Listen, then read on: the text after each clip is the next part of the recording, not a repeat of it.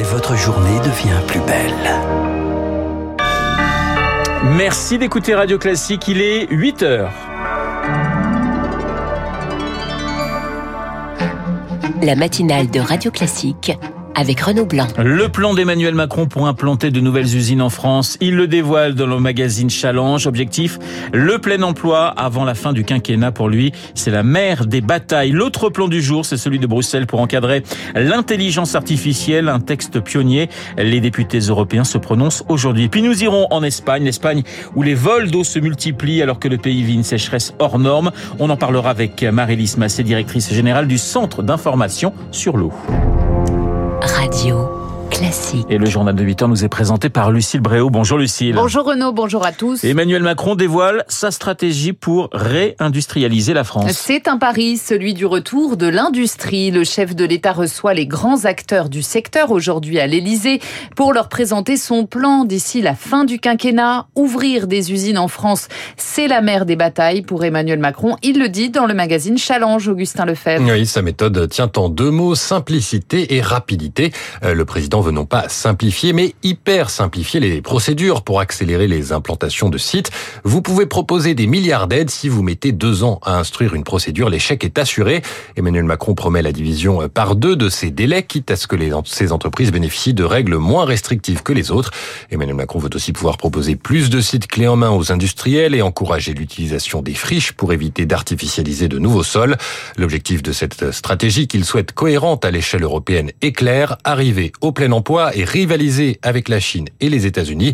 Si on ne fait pas le travail maintenant, nous nous réveillerons dans 5 ou 10 ans avec la gueule de bois, dit-il. La bataille se joue maintenant. C'est elle qui nous permettra ensuite de réinvestir dans notre modèle social. Et le chef de l'État qui sera demain à Dunkerque pour confirmer l'ouverture d'une nouvelle usine géante de batteries électriques avec le taïwanais Prologium. Lucille Papendiaï veut encourager la mixité sociale à l'école. Le ministre de l'Éducation présente une salve de mesures aujourd'hui alors que la France est l'un des pays où l'origine sociale pèse le plus sur la réussite scolaire, un arsenal uniquement pour l'enseignement public. Pour l'instant, parmi les pistes, la création de sections d'excellence dans les territoires défavorisés. Poste à pourvoir, élèves de maternelle, c'est l'annonce un peu particulière postée par des parents d'élèves d'Ilsenheim, près de Strasbourg, dans le Bas-Rhin. Leur objectif, attirer de nouvelles familles, sans quoi l'une des quatre classes de l'école maternelle va fermer. Laura est l'une des représentantes des parents d'élèves. On a décidé de faire cette annonce. Alors c'est vrai que quelque part on cherche réellement ces 2,5 enfants, mais au-delà de ça, on cherchait également à faire parler de nous et oui, à faire un petit coup de buzz. La commune nous dit de pas trop nous inquiéter sur le long terme, qu'il y a des constructions en cours, que les enfants vont arriver. Maintenant, euh, c'est maintenant qu'il nous faut les enfants, c'est-à-dire que c'est au 15 juin que la comptabilité s'arrête et donc il faut que les enfants arrivent normalement avant cette date.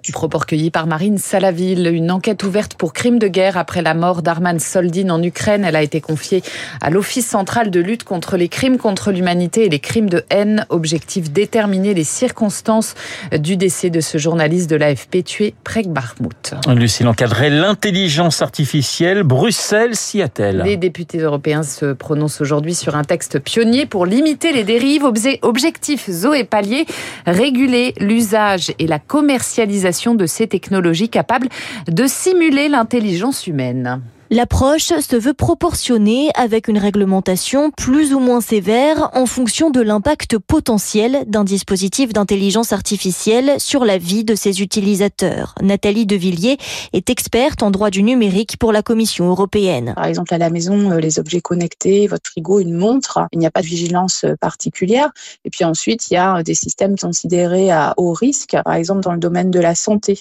On va proposer un diagnostic et un traitement grâce à un système d'intelligence artificielle, mais là, le risque est élevé pour la personne. Donc, on va demander, euh, par exemple, euh, une certaine transparence sur l'algorithme avant la mise sur le marché. Mais les frontières entre les différents niveaux de risque sont parfois floues. Par exemple, pour ChatGPT, à l'origine, c'est un simple robot conversationnel, un chat en ligne.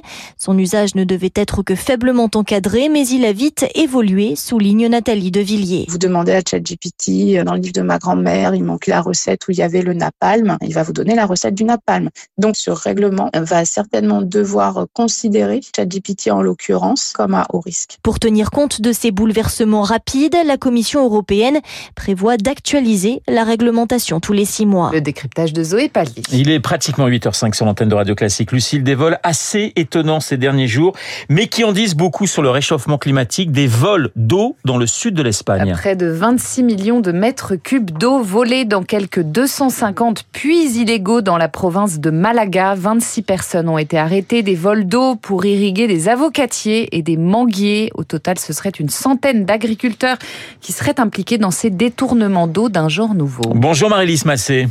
Bonjour. Vous êtes directrice générale du Centre d'information sur l'eau. Vous êtes surprise par ce type de vol. Vous imaginez que cela puisse arriver à terme et à toucher la France? Alors ça, ça peut arriver, c'est pas une situation généralisée, c'est déjà arrivé l'année dernière euh, lors de la sécheresse euh, de l'été. Euh, ces vols d'eau, c'est à des échelles et, et des motivations multiples, hein, bien sûr. Pour rappel, l'avocat consomme 8000 mètres cubes d'eau par hectare et par an. La mangue, c'est 5000 mètres cubes. Est-ce que ce genre de culture a encore du sens quand on manque d'eau en Europe? Écoutez, c'est ce qu'il faut, c'est euh, mettre une agriculture qui change de, de modèle, hein, bien évidemment. Euh, c'est euh, faire très attention. Les agriculteurs, on, on le sait, euh, sont les plus gros utilisateurs d'eau, donc il va falloir qu'ils trouvent des solutions pour arroser leur, leur culture. Vous étiez venu il y a quelques semaines, Marie-Lise Massé, dans notre studio pour parler du plan eau présenté par l'exécutif. Il y avait tout un volet sur les fuites de canalisation. Je crois que c'est un litre d'eau potable qui serait perdu chaque année dans, dans, dans, ces fuites. Un litre sur pour, pour 5 litres. Hein. Euh, 1300 milliards d'eau perdue, c'est énorme. Alors, c'est énorme, effectivement, puisque ça veut dire que c'est équivalent à la consommation de 14 millions de personnes pendant une année. Donc vous voyez, c'est vraiment énorme. C'est en plus une, une ressource qui se perd et qui, qui pourrait rester dans, dans, nos nappes phréatiques qui en ont bien besoin actuellement.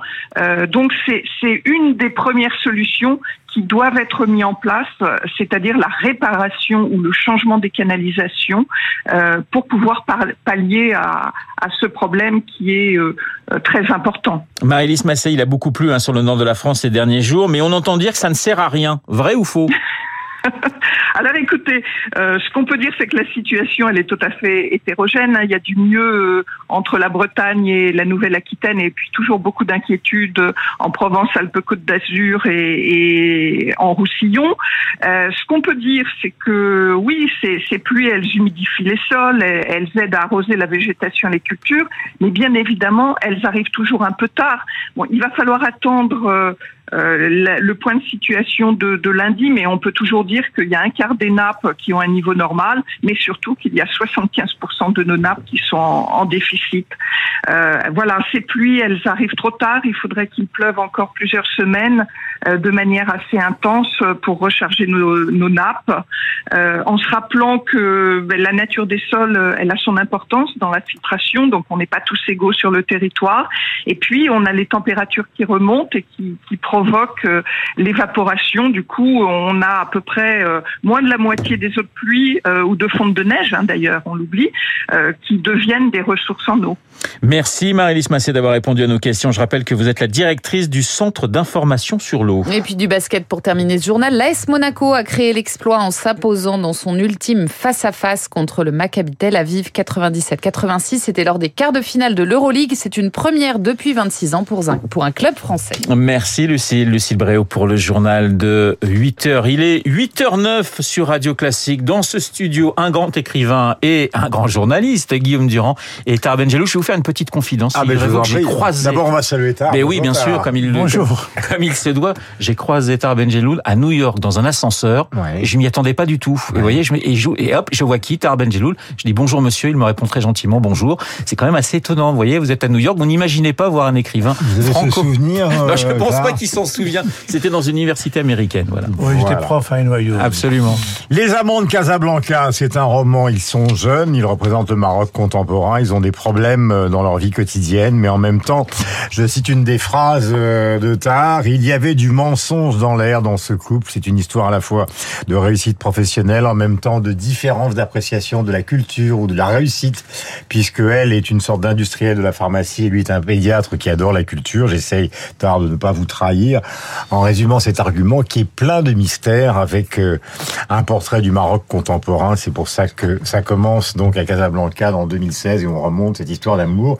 Mais ce sera aussi l'occasion de parler avec Tahar qui connaît bien et le Maroc et le roi et la région de ce qui se passe en Tunisie et de cette fameuse phrase euh, qui fut une réponse, vous le savez, du palais à un voyage de près du président Macron au Gabon qui avait dit ma volonté vraiment d'avancer avec le Maroc. Le roi le sait. Réponse du palais quelques jours plus tard. Les relations ne sont ni amicales ni bonnes, pas plus entre les deux gouvernements qu'entre le palais royal et l'Élysée.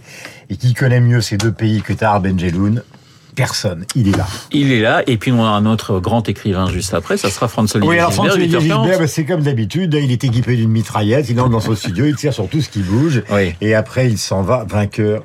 Le pense-t-il? Voilà. Et nous aurons Guillaume Tabar, évidemment, pour son édito politique. Il est 8h10 sur l'antenne de Radio Classique.